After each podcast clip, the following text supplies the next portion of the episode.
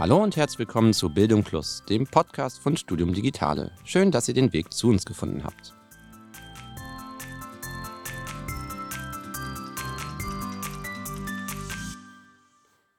Mein Name ist Stefan Zerlik, ich bin technischer Mitarbeiter bei Studium Digitale und vor allem für Video- und Audioaufzeichnungen zuständig. Und heute werde ich diesen Podcast mit dem Thema From Awareness to Action, wie können Lehrende eine inklusive und auch vielleicht digitale Umgebung gestalten, moderieren. Ja, From Awareness to Action, vom Bewusstsein zum Handeln. Also mittlerweile sind wir achtsamer in Bezug auf Beeinträchtigung von Mitmenschen geworden. Diese werden jetzt auch wahrgenommen. Es ist nicht mehr so wie noch vor wenigen Jahren ein grundlegend schwieriges Thema. Trotzdem stellt sich oft noch die Frage, was machen wir jetzt? Wie gehe ich mit dem Thema um? Wie ist es für die Beteiligten jetzt eigentlich am besten? Und heute wollen wir besonders uns den Bereich psychische Beeinträchtigungen auch in Bezug auf digitale Barrierefreiheit äh, anschauen. Digitale Barrierefreiheit ist auch ein Teilthema, welches bei Studium Digitale bearbeitet wird. Also, dass das ähm, digitale Medien und Angebote so aufbereitet werden, dass sie für möglichst alle, auch für Personen mit Beeinträchtigungen, zugänglich sind. Und das auch im Hinblick auf Studierende von der Goethe-Universität. Dazu bin ich nicht allein hier, sondern habe kompetente Gäste am Mikrofon. Ich begrüße Frau Dr. Laura Pomper, die Co-Leiterin der psychotherapeutischen Beratungsstelle für Studierende der Uni Frankfurt und psychologische Psychotherapeutin. Hallo Laura. Hallo. Dann begrüße ich auch ähm, Herrn Professor Andreas Dengel aus der Informatikdidaktik der Uni Frankfurt. Hallo Andreas. Hi. Zugeschaltet aus Augsburg ist ähm, Christoph Trüper, Referent für Inklusion und ebenfalls von der Uni Frankfurt. Hallo Christoph. Hallo und guten Tag. Und zu guter Letzt begrüße ich äh, Christine Liebner. Ähm, Christine ist Projektmitarbeiterin im Bereich digitale Barrierefreiheit. Hallo Christine. Hallo. Christine, du hast ja tatsächlich diesen Podcast hauptsächlich äh, initiiert und viel Vorarbeit reingesteckt. Warum ist denn das Thema psychische Beeinträchtigung denn allgemein so wichtig? Äh, psychische Beeinträchtigung ist sehr wichtig, denn es ist oft so, dass an deutschen Hochschulen psychische Beeinträchtigungen oftmals noch tabuisiert und wenig sichtbar sind. Demzufolge sind auch Betroffene und Lehrende damit meist überfordert. Und das kann auch dazu führen, dass sich psychische Problematiken massiv auf das Studium auswirkt. Ja, jetzt haben wir im Hochschulbetrieb ja eine, im Grunde immer zwei große Rollengruppen. Zum einen die Lehrenden und zum anderen die Lernenden, also die Studierenden. Laura, du bist ja bei der Psychotherapeutin Beratungsstelle für Studierende der Uni Frankfurt, kurz PBS. Es gibt an der Uni dann auch noch die PSB. Da gibt es häufig auch Verwirrung. Kannst du mal kurz vorstellen, was macht die PBS? Was ist die PSB? Und für wen sind das dann, dann die Anlaufstellen und warum sind, ist das eigentlich alles so wichtig? Ja, gerne. Genau. Also es gibt tatsächlich oft Verwirrung zwischen der PBS und der PSB. Die PBS ist die psychotherapeutische Beratungsstelle ähm, für Studierende ähm, der Goethe-Universität ähm, wir sind direkt in der Verwaltung, also im Bereich ähm, Studium Lehre Internationales, SLI, ähm, angegliedert. Und dann gibt es aber an der Goethe-Universität auch noch die PSB, das ist die Psychosozialberatung ähm, mit dem Träger des Studierendenwerks, ähm, die auch noch ähm, Studierende aus anderen Hochschulen beraten. Also nicht nur exklusiv für Goethe-Universitätsstudierende, äh, sondern auch noch ähm, Studierende aus anderen Universitäten im Rhein-Main-Gebiet. Ähm, genau, unser Angebot ja, besteht eigentlich so aus drei Hauptsäulen, Hauptpfeilern. Das ist einmal ähm, die Einzelberatung von Studierenden. Also wir beraten Studierende der Goethe-Universität mit allen möglichen Problemen, Lebenssinnfragen, äh, Lebenskrisen. Ähm, da kann man sich online bei uns äh, auf der Homepage zu einem Einzelberatungstermin anmelden. Das ist so äh, ein großes Standbein. Das zweite sind Workshops. Wir bieten Workshops ähm, an, die jedes Semester unterschiedlich sind. Versuchen wir immer an die Belange der Studierenden, die wir so in der Einzelberatung sehen, anzupassen und haben jedes äh, Semester ein unterschiedliches umfangreiches und wie ich finde immer wirklich sehr schönes Workshop-Programm. Das dritte Standbein und vielen ähm, aufgrund unseres Namens nicht bekannt, ähm, ist tatsächlich, dass wir auch ähm, Mitarbeitende, also Dozierende, Lehrende beraten im Umgang mit psychisch erkrankten oder auch beeinträchtigten Studierenden. Das heißt, man kann sich auch da an uns wenden und ähm, sich Beratung holen, wenn man irgendwie in einem Seminar oder ähm, in einer Vorlesung das Gefühl hat, oh, da ist jemand, dem geht es nicht so gut, wie kann ich denn damit umgehen? Auch dann kann man uns kontaktieren. Genau, Workshops und die Schnittstelle Studierende und Lehrende ist ein gutes Stichwort für Christoph. Christoph ist beteiligt an Workshops für Lehrende, die genau das Thema Inklusion sensibilisieren und auch bearbeiten. Ähm, Christoph, was, was soll man, kann man sich darunter direkt vorstellen? Ja, also die Hochschule hat ja äh, seit längerem den gesetzlichen Auftrag, Inklusion auch umzusetzen. Das heißt, sie soll sich auch für größere Zielgruppen öffnen und eine ganz äh, wichtige Zielgruppe unter den Studierenden mit Beeinträchtigung oder Behinderung, um die es ja dann geht, sind eben äh, psychische Beeinträchtigungen.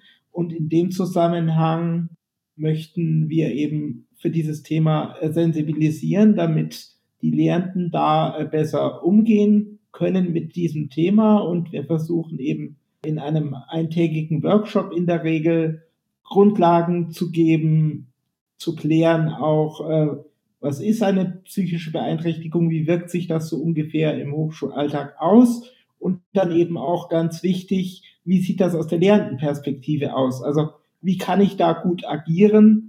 Was darf ich tun? Was muss ich vielleicht sogar tun, um meinen Studierenden zu helfen? Und wo ist aber auch die Grenze? Weil ich soll ja als Lehrender auch nicht zu tief in die Privatsphäre der Studierenden eindringen oder umgekehrt auch.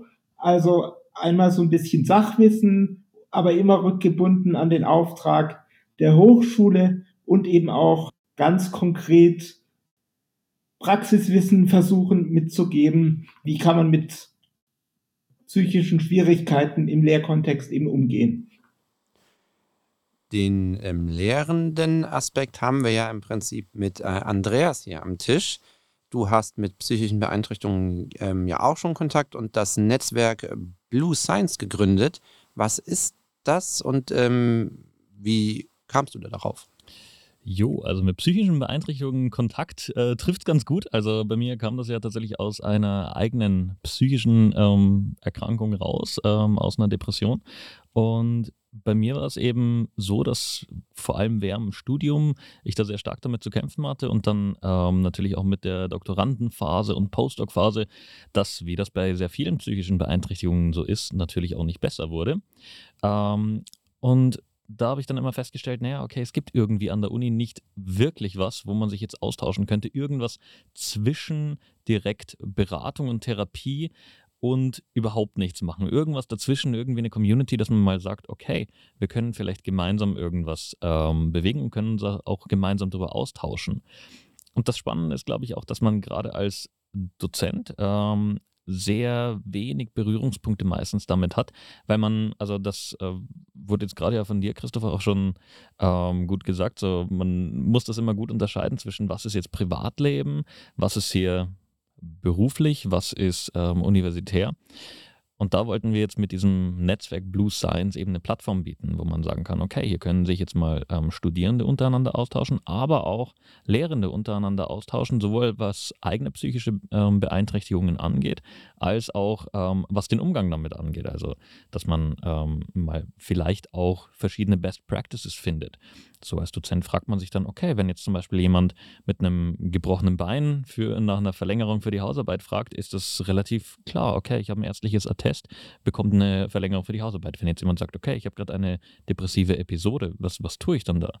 Kann ich das dann einfach so akzeptieren? Brauche ich da ein ärztliches Attest dafür? Rede ich mit dem Studenten oder mit der Studentin? Wie gehe ich überhaupt damit um? Das sind alles so Fragen, die beschäftigen uns jetzt heute viel mehr an der Oberfläche der Gesellschaft. Also, das hattest du ja am Anfang gesagt, wir sind jetzt an, in der Zeit angekommen, wo diese Sichtbarkeit einfach höher ist. Ähm, und wissen natürlich noch nicht genau, wie gehen wir jetzt damit um. Genau dafür soll dieses Netzwerk eben da sein.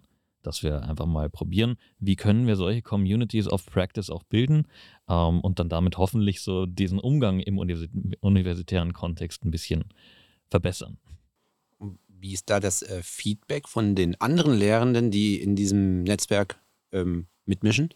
Wir sind jetzt gerade noch sehr am Anfang, dass ähm, gerade solche Netzwerke zum Thema psychische Beeinträchtigung wachsen natürlich nicht so schnell wie irgendwelche Weihnachtsfeiern, wenn ich dann irgendwie rausgehe und eine Kneipentour mache oder so. Das ist natürlich was, das braucht wesentlich mehr Anlaufzeit. Ähm, das heißt, wir sind jetzt noch ein sehr kleines Netzwerk. Ähm, alle, die zuhören und sich beteiligen wollen, jederzeit gerne. ähm, und bis jetzt ist das Feedback natürlich genau das, genau das. Äh, uns fehlen klare Handlungsvorgaben, uns fehlen Best Practices, dass wir genau wissen, so sollen wir auch in unserer Lehre damit umgehen. Auf der einen Seite haben wir natürlich einen ähm, Bildungsauftrag und da muss man auch wieder unterscheiden. Das eine ist ähm, Schule, das andere ist Hochschule. In der Schule habe ich vielleicht nochmal einen ganz anderen Zugang, wenn ich in meiner Klasse bemerke, okay, äh, ein Schüler, eine Schülerin hat offensichtlich eine psychische Beeinträchtigung, ähm, wie kann ich damit umgehen, während ich natürlich im universitären Kontext einen ganz anderen Fokus setzen muss. Da muss ich natürlich überlegen, hey, ähm, wie viel muss ich jetzt dem äh, Studenten oder der Studentin selbst zutrauen, dass die damit umgehen und wie kann ich vielleicht als Dozent oder Dozentin wirklich solche Unterstützungsfaktoren schaffen? Ähm, das ist das, also das eben auch mit psychischen Beeinträchtigungen sinnvoll studiert werden kann. Und das ist dann auch so dieses Feedback.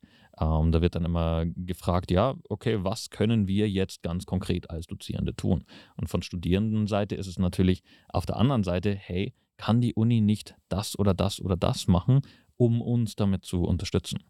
Das sind so diese zwei Perspektiven, die wir drauf haben. Im, auf der Seite findet man ja auch den Mental Health Survival Guide. Ist das so eine, also das klingt ja jetzt schon mal sehr drastisch, Survival, Überlebensguide. Ähm, da kann man zum einen sich ja fragen, ähm, als Außenstehender, der nicht betroffen ist, so wow, das ist dann wohl wirklich schlimm. Ähm, und die andere Frage wäre, ist das dann so ein Handlungskatalog ähm, dafür? Gut, dieser Mental Health Survival Guide, ähm, der ist äh, im Rahmen von diesem Projekt entstanden von einer studentischen Hilfskraft, ähm, von der Alina Kühnel, die hat den zusammengestellt und auch äh, scheint sehr gut Anklang gefunden zu haben.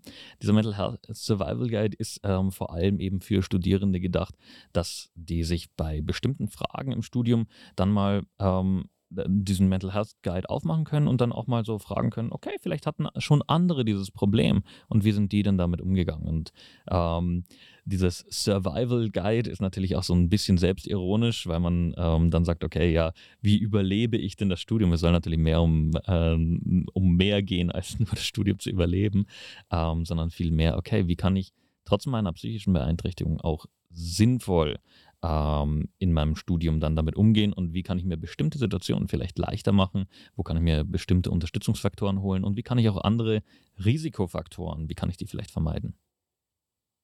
Sehr schön, soweit. Ähm, wir haben jetzt einiges schon über psychische Beeinträchtigungen gehört, aber vielleicht haben wir auch Zuhörer, die gar nicht genau was mit dem Begriff am anfangen können. Wie äh, kann man ähm, psychische Beeinträchtigungen denn eigentlich so beschreiben, definieren, erklären? Was ist das eigentlich konkret?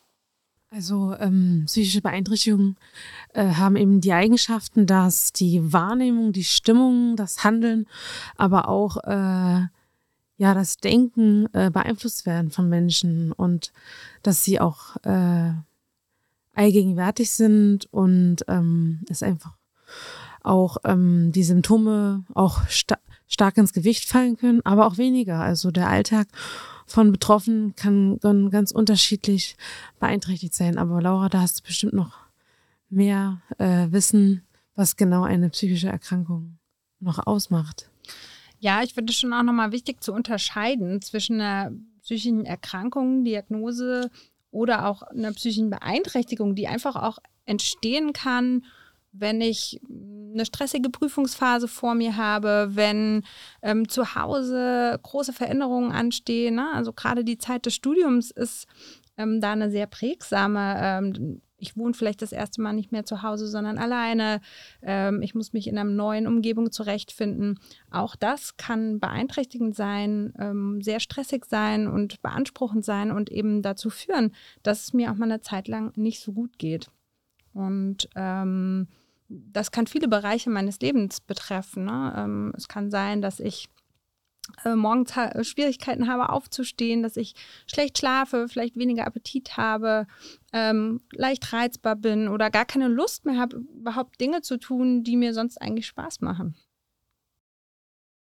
Ähm, mir wurde an einer Stelle ähm, mal erklärt, dass man sich das vielleicht vorstellen könnte, wie so ein ähm, schwarzer, nicht sichtbarer Hund, der auf den Schultern von jemandem sitzt und der zieht einen halt dann so runter und man kommt halt dann nicht mehr voran.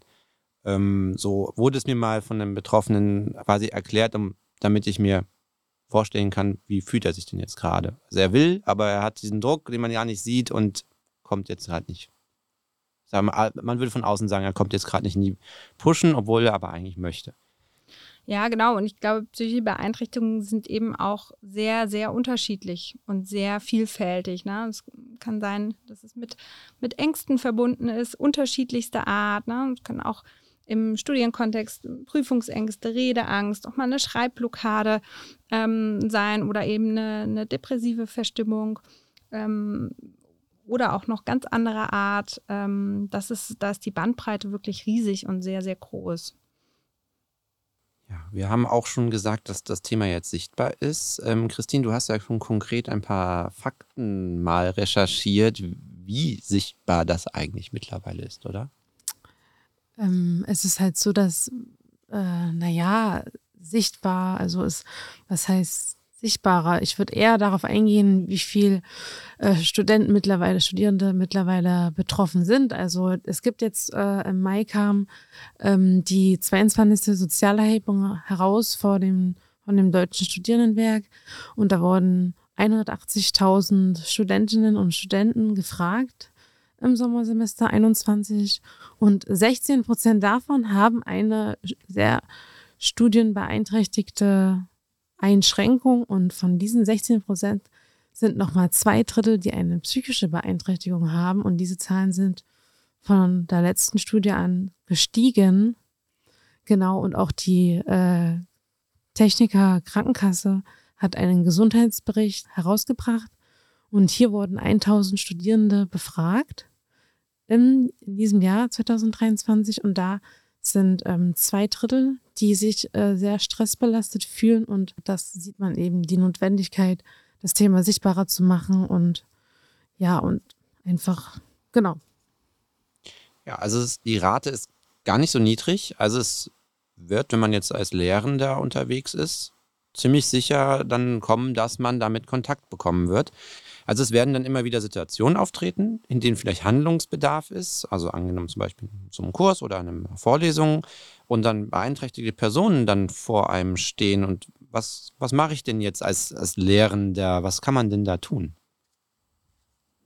Gut, ich sag mal, erstmal tue ich da gar nichts. Das ist ähm, eine der größten Schwierigkeiten heutzutage ist, glaube ich, dass man verstehen muss, dass es eigentlich eine Beeinträchtigung wie jede andere auch ist. Wenn jemand mit dem Rollstuhl in meinem Seminar sitzt, dann mache ich auch nicht proaktiv was. Warum, warum sollte ich auch?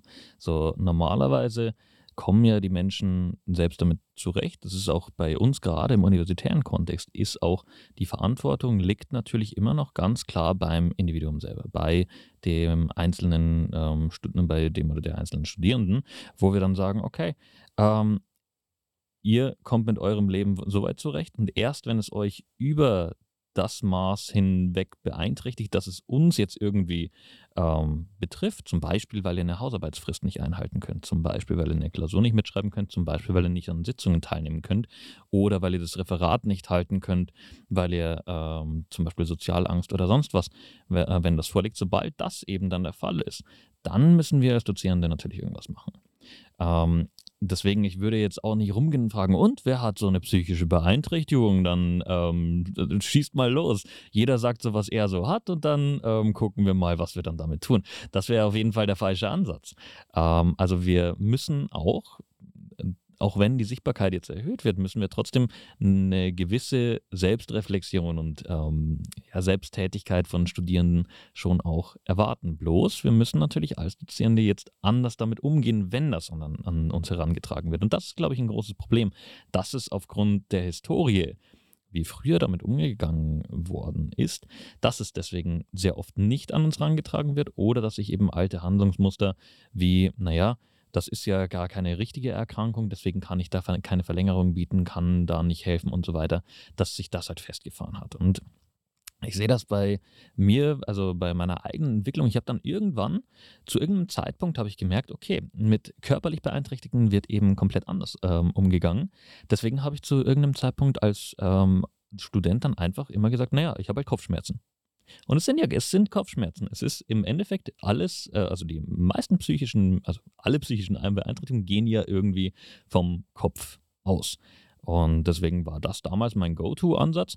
Okay, sobald ich sage, ja, ich habe chronische Kopfschmerzen, das versteht jeder, das ist eine körperliche Beeinträchtigung. Natürlich, wenn du Kopfschmerzen hast, dann kannst du nicht arbeiten. Alles klar, kein Problem.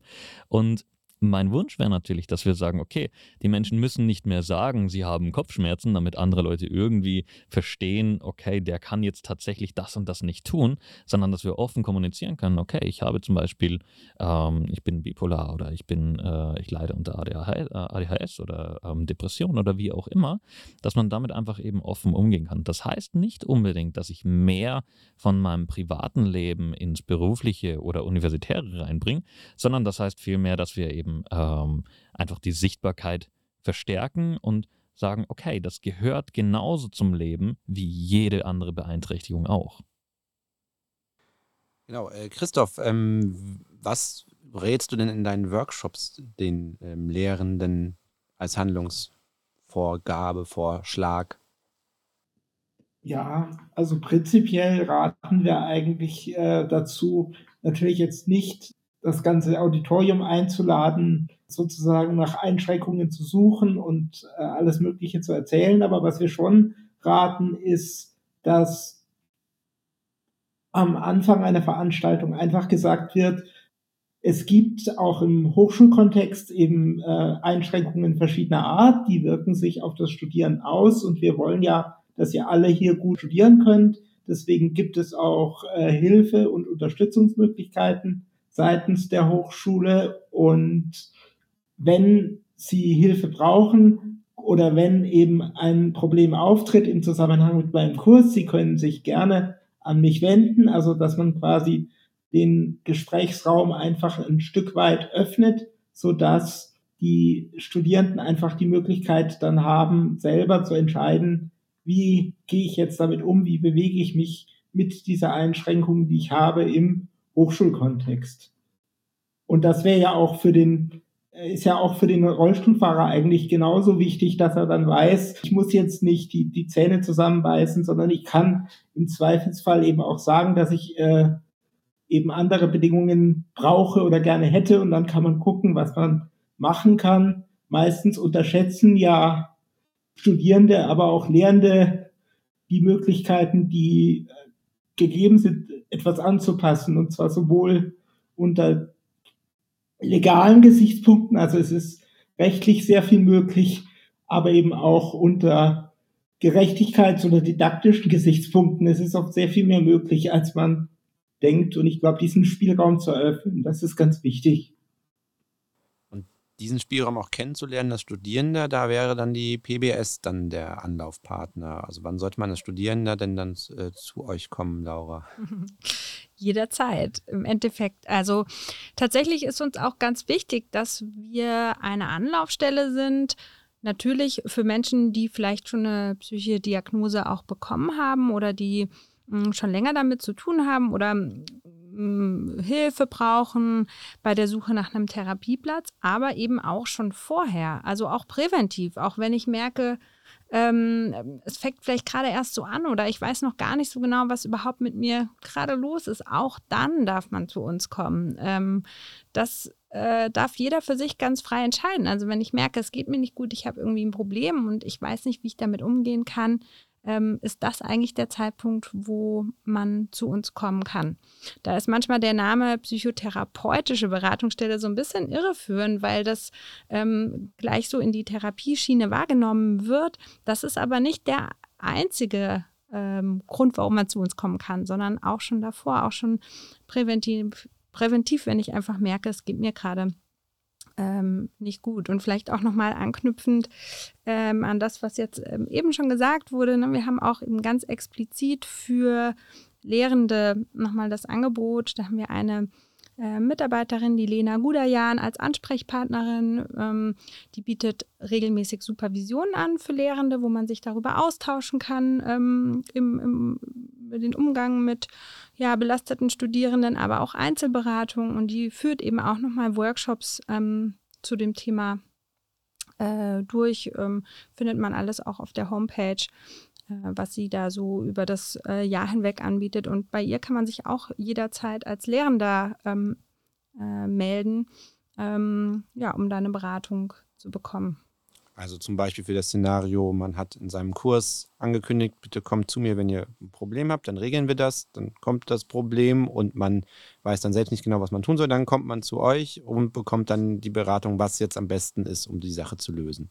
Genau, zum Beispiel, ja. Und da ist vielleicht auch nochmal wichtig zu sagen, ne, dass ähm, früher Erwachsenenalter ist einfach im, im Hinblick auf psychische Gesundheit ein ganz wichtiges. Also ähm, ich habe eben schon gesagt, dass das einfach so viele Veränderungen, ne, eine sehr vulnerable Phase mit sehr, sehr vielen Veränderungen im Leben. Aber ähm, Studien zeigen eben auch, dass drei Viertel der psychischen Erkrankungen sich in diesem frühen Erwachsenenalter oder schon vorher ähm, entwickeln. Ne? Und da kann man sich vorstellen, wie wichtig das auch in dieser Phase ist, ähm, eben Unterstützung zu finden, aber eben auch ne, für Lehrende eine besondere Herausforderung, damit umzugehen und ähm, da natürlich nicht vom ganzen Auditorium, aber schon auch eine Offenheit ähm, zu, zu signalisieren, ähm, darüber zu sprechen und sich da auch als Lehrender ähm, die Unterstützung zu holen, wenn ich da irgendwie unsicher bin, ähm, wie ich damit umgehen kann. Ne? Also wir haben ganz oft auch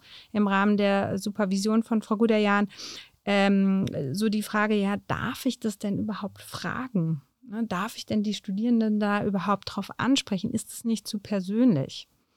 Ähm, und äh, da ist die Antwort, dass, glaube ich, so eine zugewandte, wertschätzende Äußerung auch von, von Sorge oder von Beobachtungen, die man so macht, natürlich im One-to-One-Gespräch, jetzt nicht irgendwie vor anderen, ähm, eigentlich immer sehr empfehlenswert ist. Aus meiner eigenen Studienzeit ähm, kann ich noch berichten, das ist ja jetzt schon ein paar Jahre bei mir her, ähm, dass da die Stimmung von den Lehrenden ja eben noch so war, wenn ihr ein Problem habt, dann habt ihr halt Pech gehabt. Ähm, ihr müsst es halt nach den normalen Regeln schaffen, hier wird nichts angepasst.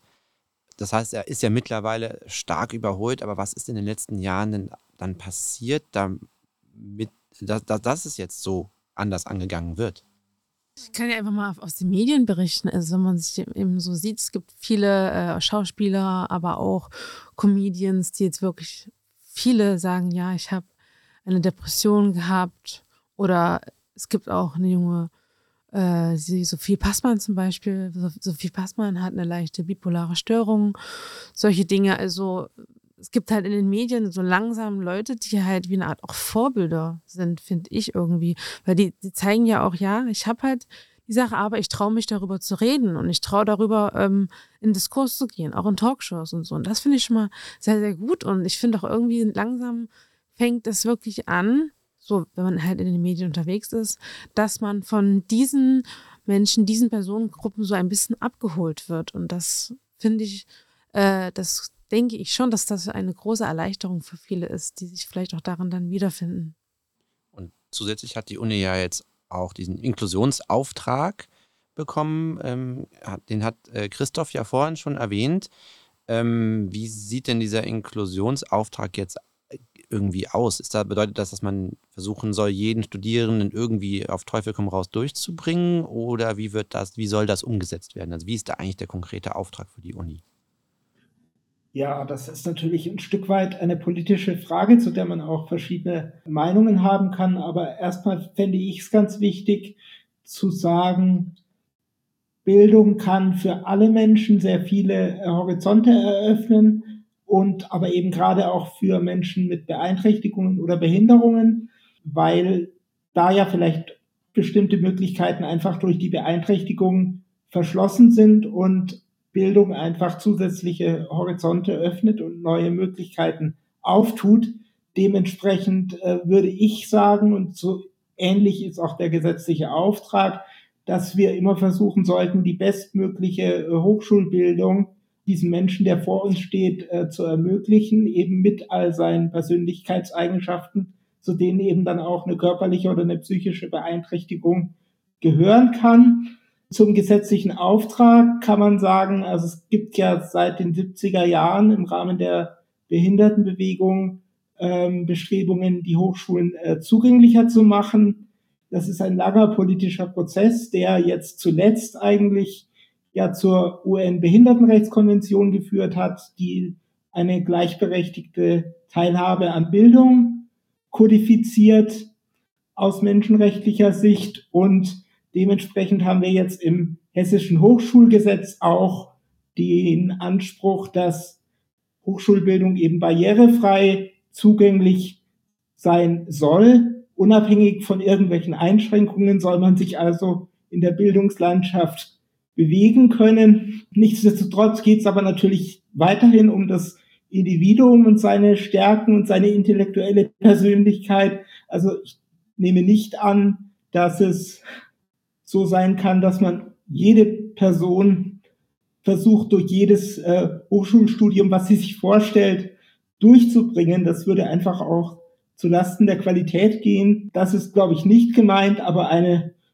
Öffnung gegenüber weiteren Personenkreisen ist, denke ich, sehr wohl gemeint und ein Abtragen von vermeidbaren Hürden, die einfach nichts zur eigentlichen akademischen Qualität dazu tun ähm, aber eben im Weg sind, die solche Barrieren sollten also ausgeräumt werden. Und das, denke ich, damit ist der gesetzliche Auftrag ganz gut umrissen. Ich glaube, das ist ein ganz wichtiger Punkt. Also das, was ihr beide jetzt gerade gesagt habt mit diesen, okay, geht es wirklich darum, müssen wir die Studierenden auf Teufel komm raus durchpushen bis zum Ende vom Studium? Ähm, und da mag ich das, was du gerade gesagt hast, Christoph, äh, mit diesen vermeidbaren Hürden. Und ich glaube, das ist eine der schwierigsten Fragen, was sind vermeidbare Hürden und was sind Hürden, die auch später, ich sag mal, im Berufsalltag noch bestehen bleiben. Natürlich, wir haben hier an der Uni, ich kann konkret für die Lehrerinnenbildung sprechen, haben wir einen Professionalisierungsprozess. Das heißt, ähm, es geht erstmal direkt um die wissenschaftliche äh, Professionalisierung, dass wir ähm, uns zu einer Lehrerpersönlichkeit herausbilden zum Beispiel. Aber das hindert, also das ändert nichts daran, dass wir auch später im Unterrichtsalltag dann vor SchülerInnen stehen und dann unseren Unterricht halten müssen. Das heißt, wenn ich jetzt zum Beispiel ähm, einen Antrag an Studierenden habe, wo es darum geht, okay, kann ich vielleicht, ähm, ich sag mal, psychische Beeinträchtigung, ADHS ähm, oder das wäre eine psychische Erkrankung. Ich bin immer nicht so safe mit diesen, also mit den genauen Begriffen. Also ich sag mal, äh, jemand mit ADHS kommt zu mir und sagt, okay, hey, äh, ich schreibe hier diese ähm, drei Stunden Klausur und ich werde mich aufgrund meiner psychischen Beeinträchtigung, Erkrankung, werde ich mich nicht drei Stunden lang konzentrieren können. Das funktioniert einfach nicht. Und hier gilt es jetzt abzuwägen, okay, das ist jetzt ein Fall, du wirst später in deinem Berufsalltag, wirst du das auch nicht drei Stunden lang tun müssen. Du wirst keine ähm, theoretischen Informatikaufgaben mit irgendwelchen Beweisführungen in deinem Alltag als Informatiklehrer, das wird dir nicht begegnen. Dagegen, wenn jetzt, ähm, und das heißt, da kann man dann zum Beispiel sagen, okay, vielleicht finden wir jetzt hier, das ist eventuell eine vermeidbare Hürde. Und hier finden wir vielleicht dann eine andere Möglichkeit, dass wir sagen, okay, da ist dann eventuell einfach mal eine halbe Stunde Pause dazwischen ähm, und die Klausurzeit wird entsprechend dann verlängert. Sowas kann man machen. Oder es gibt dann vielleicht eine andere Prüfungsform, dass das dann entsprechend als Hausarbeit gemacht werden kann. Sowas ist möglich. Dagegen, wenn jetzt zum Beispiel ähm, Unterrichtsversuche gehalten werden, und dann jemand mit Sozialangst zu mir kommt und dann sagt, ich, ich kann diesen Unterrichtsversuch nicht halten, weil ich nicht von Menschen sprechen kann, dann ist das natürlich eine Hürde, die ist nicht vermeidbar im Lehrberuf zum Beispiel. Also jetzt ganz konkret aufs Lehramtsstudium bezogen, dann kann ich nicht sagen, okay, du musst diesen Unterrichtsversuch nicht halten, ähm, schreib einfach eine Hausarbeit, betrifft dich ja nicht. Naja, doch, das betrifft die Person dann eben sehr wohl. Später im Lehrberuf wird ständig Unterricht gehalten werden müssen.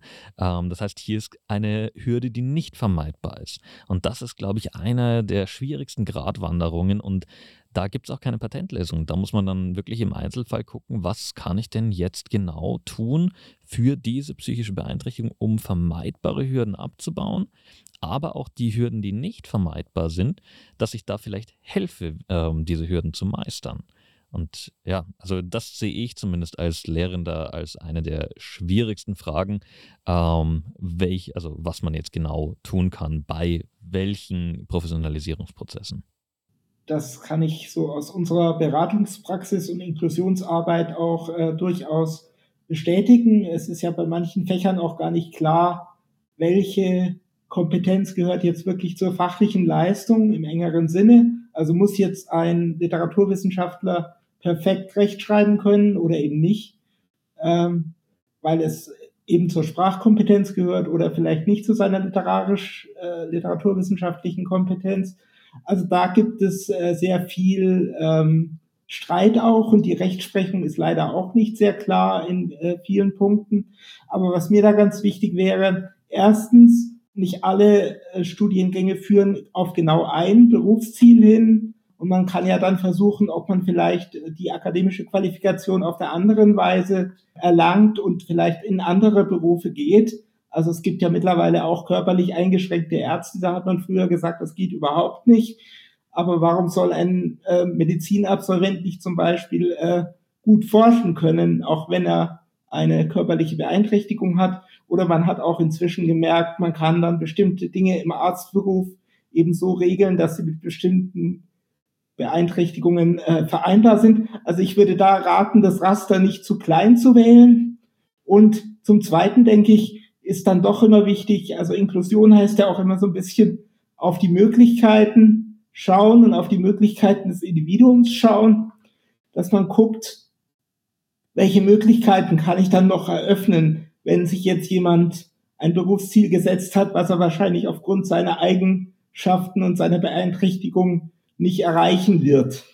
Und da denke ich, hat die Hochschule durchaus eine Verantwortung und es ist uns allen auch aufgetragen, uns da weiterzuentwickeln an der Stelle. Also muss man manchmal auch einfach sag mal, versuchen, ausloten, was sind die Möglichkeiten und an manchen Stellen vielleicht feststellen, funktioniert leider doch nicht. Ich aus meiner eigenen Berufsausbildung, ich bin ja Mediengestalter Bild und Ton, da hatten wir tatsächlich ein Beispiel, da hat ein ähm, Blinder versucht, Mediengestalter Bild und Ton zu machen. Ähm, das haben sie dann auch versucht umzusetzen, aber weil halt Bild dann doch die Hälfte ausmacht, wurde es dann nach der, mehr ein paar Monaten dann doch wieder eingestellt. Aber es wurde versucht. Zu sagen, okay, vielleicht reicht es mit Beschreibungen, vielleicht kann die Programme dann mit ähm, über Audio halt komplett steuern. Es wurde versucht und dann war der Versuch im Prinzip das, was zählt an der Stelle. Und am Ende waren auch alle dann glücklich und gesagt, okay, funktioniert leider nicht, aber wir haben es nicht ignoriert, sondern wir haben es halt versucht. Ich glaube auch, dass man immer gucken muss, okay, welche Kompetenzen werden dann jetzt eigentlich durch ein bestimmtes Studium abgebildet. Ich bin eh kein Fan von unserem Studium mit ganz festen Abschlüssen. Okay, du bist dann Mediengestalter, Bild und Ton. Du bist dann ähm, Lehrer. Du bist dann was weiß ich was. Ähm, ich denke eh, wir sollten eh viel mehr auf, freie, äh, Kompeten auf freien Kompetenzerwerb wieder zurückgehen, wie es auch früher ganz oft der Fall war. Ähm, aber dass man hier eben genau sagt, okay, jedes Modul, was in den Studienordnungen irgendwie verankert ist, das beschreibt ja Kompetenzen, die am Ende dieses Moduls erreicht sein sollen. Das kann jetzt zum Beispiel sein, ich bin am Ende dieses Moduls, wieder im Bereich Lehramt, bin ich in der Lage, Unterricht zu planen und auch durchzuführen. Hier gehört natürlich das Durchführen als konkrete Beschreibung dieser Kompetenz, gehört dann dazu. Das heißt, hier werde ich auch im Rahmen dieses Moduls beweisen müssen, dass ich Unterricht durchführen kann. Wenn es in einem anderen Modul da, da, darum geht, ich sag mal, Beweise zu führen und ähm, hier einen stringenten Problemlöseprozess darzustellen, dann ist es natürlich wieder was anderes. Dann äh, kann ich mich fragen, wird das jetzt durch eine Klausur tatsächlich abgebildet oder gibt es hier andere Möglichkeiten, wie ich immer noch ähm, beweisen kann, dass ich diese Kompetenz, äh, dass ich diese Kompetenz habe. Und vielleicht, das nehme ich, da nehme ich mich jetzt auch gar nicht aus, vielleicht gibt es auch andere Möglichkeiten, hier beweisen zu können, dass ich in der Lage bin, Unterricht durchzuführen, ohne dass ich jetzt vor Studierenden sprechen muss. Ähm, mir ist jetzt in dem Fall noch keine bekannt, aber das, äh, wie gesagt, ich nehme mich dann auch gar nicht aus. Äh, gibt vielleicht auch da andere Ansätze. Aber ich glaube, das ist, dass wir mehr zu dieser Kompetenzorientierung zurück müssen und gucken, okay, wie kann ich denn genau diese Kompetenz jetzt wirklich überprüfen und dann auch, ich meine, das machen wir ja, wir stellen ja Qualifik äh, Qualifizierungen aus, also wir stellen irgendwelche Bescheinigungen aus, da steht hier Bachelor of äh, Education, Bachelor of Arts, was weiß ich was. Und das, also das bescheinigt mir, dass ich eine, eine bestimmte Reihe an Kompetenzen ähm, besitze, dass ich das und das und das tun kann. Und ich glaube, da müssen wir eher wieder zurück und dann halt überprüfen, naja, welche Prüfungsformen können denn unter Berücksichtigung der individuellen Umstände, körperlich, psychisch, alles, was da, so dazugehört, welche Prüfungsformen sind denn genau dazu geeignet, dass ich eben beweisen kann, okay, diese Person verfügt über diese Kompetenzen. Das glaube ich, dass wir da als Lehrende wesentlich mehr darauf achten können. Barrieren ähm, abzubauen ist ganz wichtig, haben wir auch eben gehört. Äh, die digitalen Möglichkeiten sind dabei ja auch ähm, sehr hilfreich. Ähm, also digitale Barrierefreiheit ist ja bei Studium Digitale ein ähm, großes Thema. Ähm, Christine, was können wir denn da bei digitaler Barrierefreiheit zu machen? Also wichtig fände ich, dass man halt Lehrveranstaltungen aufzeichnet und zwar deshalb, wenn zum Beispiel ein Studierender eine, äh, zum Beispiel eine Depression hat und es einfach kräftemäßig nicht schafft, das Haus zu verlassen, dann wäre es doch wunderbar, wenn er live zugeschaltet ist oder im Nachhinein die Lehrveranstaltung sich ansehen kann, ohne dass es große Zeitverzögerungen gibt, wenn man halt sagt, okay, ich würde jetzt nicht jede Lehrveranstaltung aufnehmen, sozusagen erst nach einem halben Jahr oder so, kurz vor der Prüfung.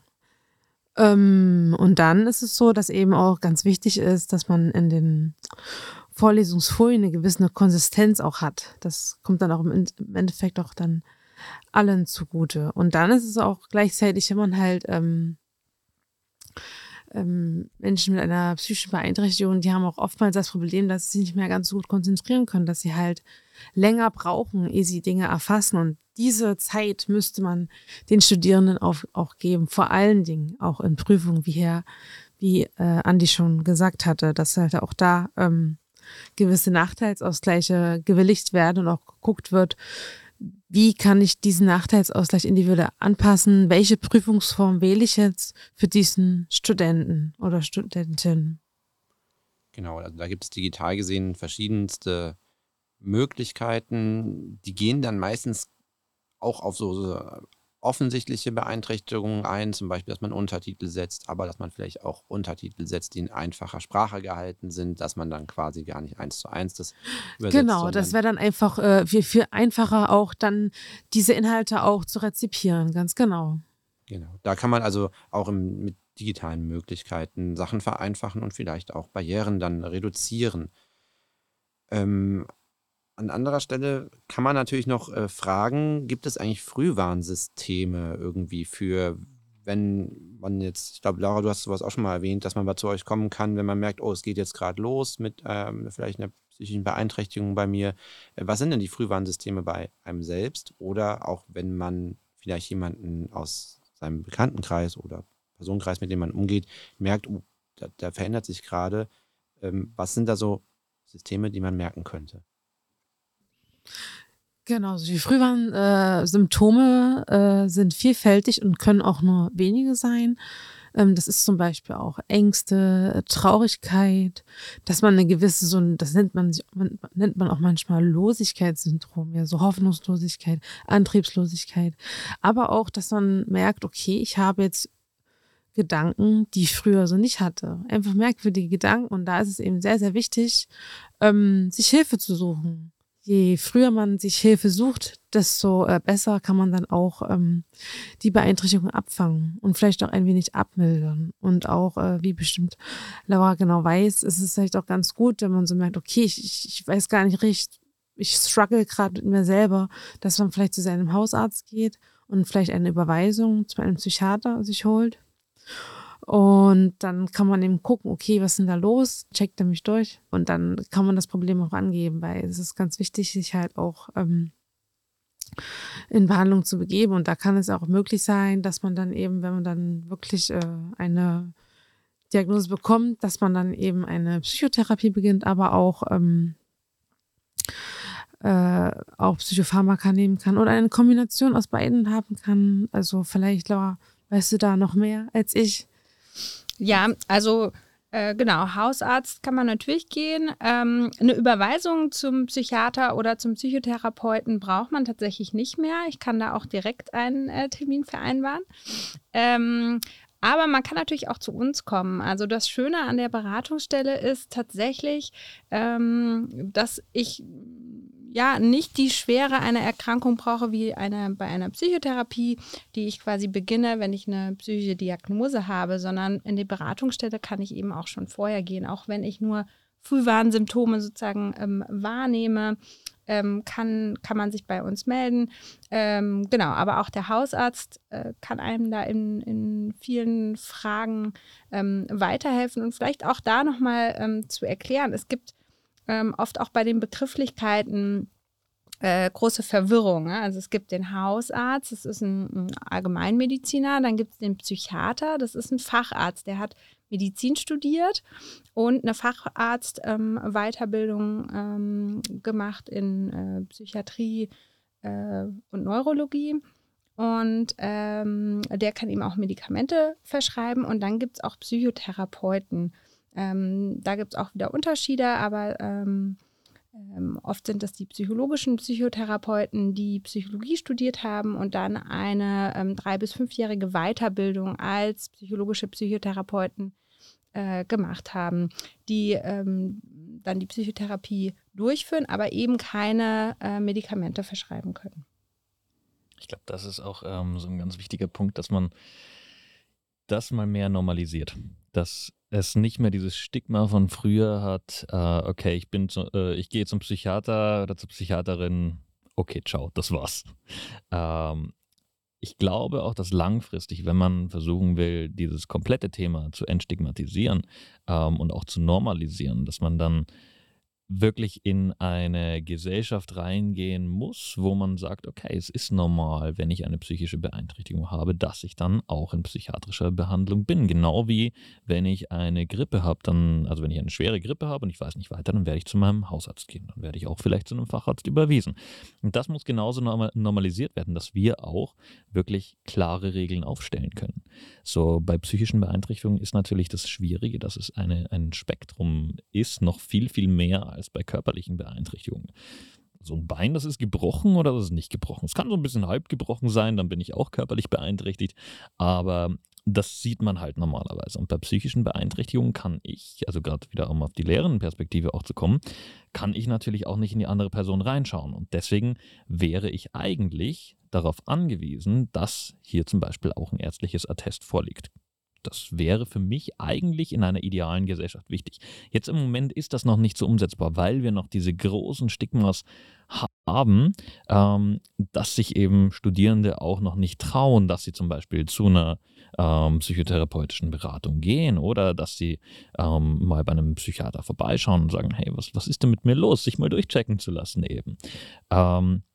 Und ich sage mal, in meiner Idealvorstellung wäre das eben genauso normal wie zum Hausarzt zu gehen und dann auch sagen zu können, okay, jetzt habe ich gerade die depressive Episode, jetzt habe ich das andere, lasse mir das bestätigen, kann das zu meinem ähm, Dozenten und meine Dozentin kann denen dann dieses Schreiben geben und dann heißt es, okay, gut, jetzt habe ich das auch, jetzt habe ich hier meine ganz klaren Regeln, denen kann ich wieder folgen, weil das ist, glaube ich, das größte Problem, dass das eben fehlt und dass immer, dass diese ganz vielen individuellen Entscheidungen getroffen werden müssen.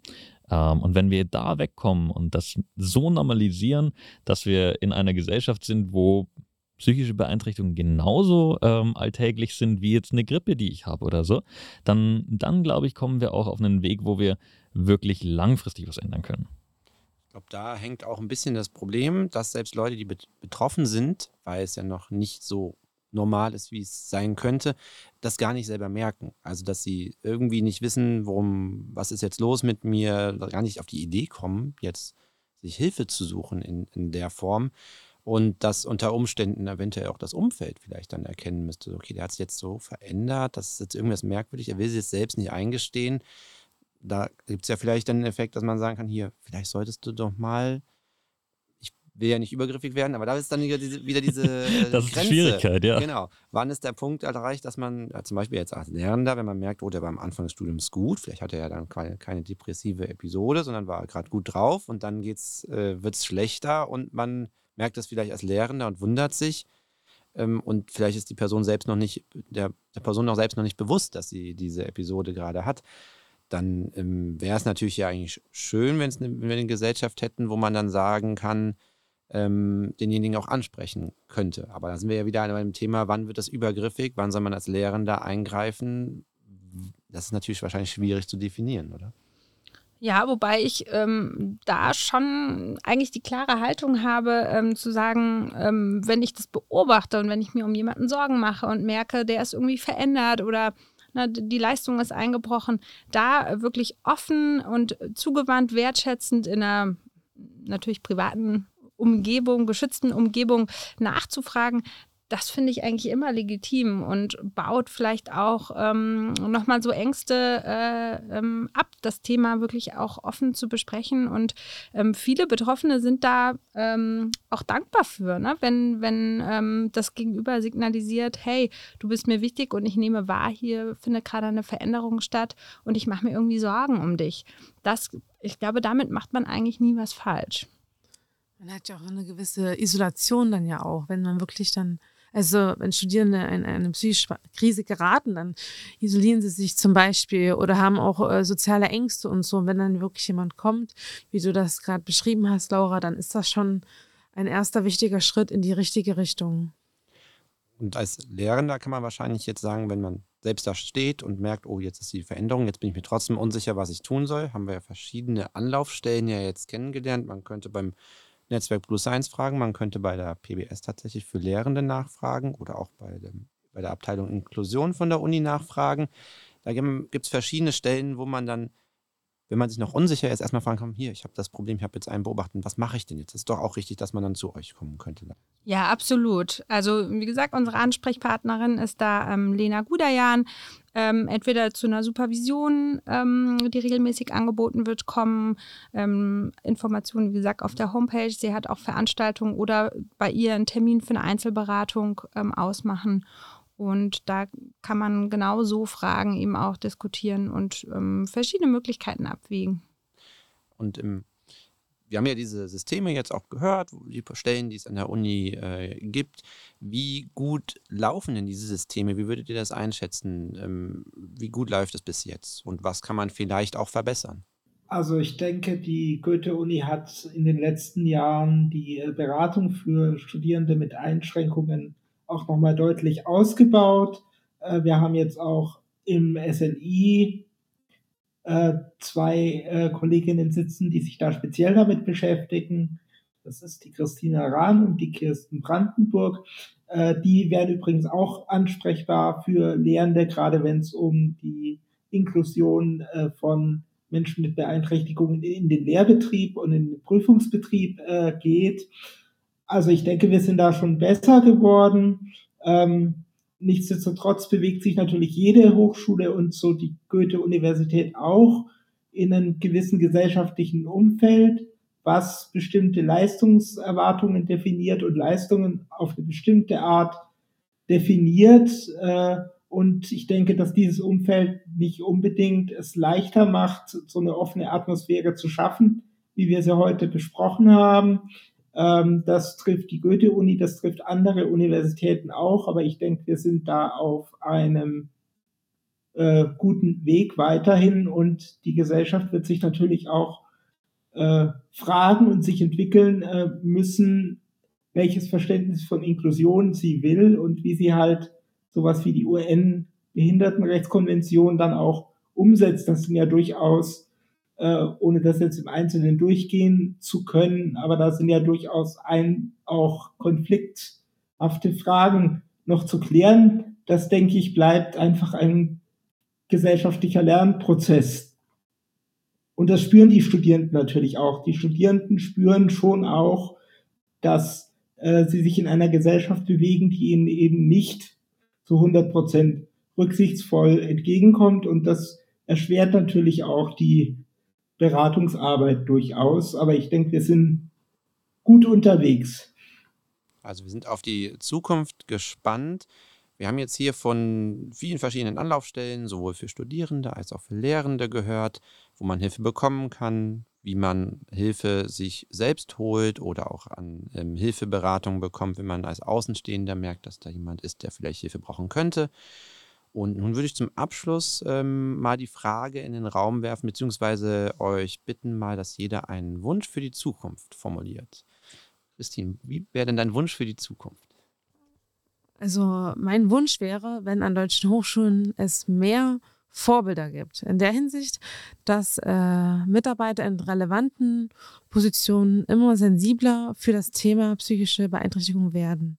Denn durch diese Vorbilder kann Inklusion immer mehr gelebt werden und würde, würde auch einen, und das würde auch einen positiven Einfluss haben auf die Mitarbeiter von den Universitäten. Zumindest denke ich das. Oh, Christoph, was wäre denn dein Wunsch? Ja, also mein Wunsch wäre eigentlich, dass wir das Ideal der Inklusion äh, so verwirklichen, dass wirklich jedes Individuum mit seinen Stärken äh, zur Geltung kommen kann, aber dass wir dann eben auch auf die Stärken schauen. Und für die Bildungseinrichtung heißt das für mich, dass das höchstmögliche Niveau an akademischer Bildung vereinbart wird mit äh, einem möglichst hohen Niveau an Barrierearmut und Zugänglichkeit. Also, dass wir beides zusammenbringen, dass wir uns aus dieser Diskursfalle befreien. Man müsste irgendwie das Niveau absenken, weil das fände ich nicht gut. Aus verschiedenen Gründen, auch gesamtgesellschaftlich nicht. Sondern dass man eben versucht, Zugänge zu schaffen, aber Zugänge zur besten Qualität. Gerechte Zugänge zur besten Qualität. Laura, was wäre dein Wunsch? Ja, mein Wunsch wäre, dass mentale Gesundheit einfach viel, noch, noch viel alltäglicher, selbstverständlicher und auch teilweise höher priorisiert wird. Also, dass es ähm, noch mehr Ressourcen auch gibt, um Studierenden, aber auch Lernenden Unterstützungsmöglichkeiten anzubieten. Und zwar nicht nur akut, sondern eben auch schon präventiv. Also schon bevor das so akut wird, ähm, dass wirklich eine Psychotherapie oder eine Medikation ähm, indiziert ist, dass man da vorher einfach auch noch mehr machen kann und dass es noch alltäglicher und selbstverständlicher wird, über mentale Gesundheit zu sprechen. Dankeschön. Und zum Abschluss, Andreas, was wäre dein Wunsch für die Zukunft? Jo, also ich schließe mich vor allem Laura hier an. Ähm, erstmal ich, ich glaube tatsächlich, ich habe irgendwie so drei Wünsche. äh, das ist so ein bisschen auch ein Henne-Ei-Problem. So was braucht man zuerst, damit das andere verwirklicht werden kann. Ich, also der erste Wunsch ist, ähm, genau Laura, wie du auch gesagt hast, dass wir viel alltäglicher damit umgehen, dass ähm, psychische Beeinträchtigungen auch gleichgestellt sind mit körperlich, äh, körperlichen Beeinträchtigungen, dass man nicht mehr sagen muss, okay, ich habe Kopfweh, äh, Kopfweh, dann versteht es jeder. Und wenn ich sage, okay, ich habe eine depressive Episode, dann versteht das keiner, weil ich bilde mir das ja nur ein. Ähm, also das entsprechend einfach zuallererst ein offener Umgang in der Gesellschaft damit geschaffen wird, dass es genauso alltäglich wird, dass ich zum Psychiater oder zur Psychiaterin gehe, wie wenn ich zum Hausarzt gehe und mir da eben ein Rezept oder eine Entschuldigung oder wie auch immer, dass ich mir das eben abholen kann. Ähm, also einmal diese, ähm, dieser alltägliche Umgang damit, dann natürlich auf der anderen Seite ein ebenfalls alltäglicher Umgang damit, ähm, in der Lehre, also dass ich dann sage, gut, okay, das akzeptiere ich jetzt auch so und entsprechend behandle ich das auch genau so, als wäre das jetzt eine körperliche Erkrankung. Und der dritte Wunsch ist dann irgendwo, dass wir das auch viel, viel früher schon ähm, normalisieren, dass wir das auch schon in die Schulen reinbringen. Und da auch wieder aus ähm, Lehrerinnenbildungssicht, dass wir dieses Thema auch in, ins Lehramtsstudium reinbringen. Dass wir sagen, okay, ähm, die mit die wichtigsten Personen, die psychische Erkrankungen frühzeitig erkennen können, sind die LehrerInnen. Ähm, und dass wir hier auch wirklich mal sagen, okay, wir schulen euch, dass ihr das erkennen könnt und dass ihr auch Protokolle habt, wie geht ihr richtig dann damit um? Wie sprecht ihr das an? Wie sprecht ihr das mit den Eltern vielleicht an? Wie sprecht ihr das vielleicht sogar mit dem Kind an? Also das wäre sozusagen dieser dritte Wunsch, dass wir sehr früh schon anfangen, das zu normalisieren und auch zu gucken, hey, wie geht's, wie geht's denn den, den Kindern eigentlich? Weil wenn wir uns um die Kinder natürlich sorgen, dann ähm, transferiert das natürlich auf die Erwachsenenwelt dann genauso. Und das sind so diese drei Wünsche, die, glaube ich, dazu beitragen können, dass wir ein inklusiveres und wesentlich gerechteres Bildungssystem schaffen können. Ja, danke schön. Das sind ja sehr schöne ähm, Schlussworte an der Stelle. Ähm, wir sind gespannt, wie es jetzt in Zukunft weitergeht. Wir werden sind ja alle dann dabei und werden es alle beobachten. Ich bedanke mich an dieser Stelle bei allen Beteiligten und ähm, ja, vielen Dank fürs Dabeisein und an alle Hörer vielen Dank fürs Zuhören und bis zum nächsten Mal. Tschüss.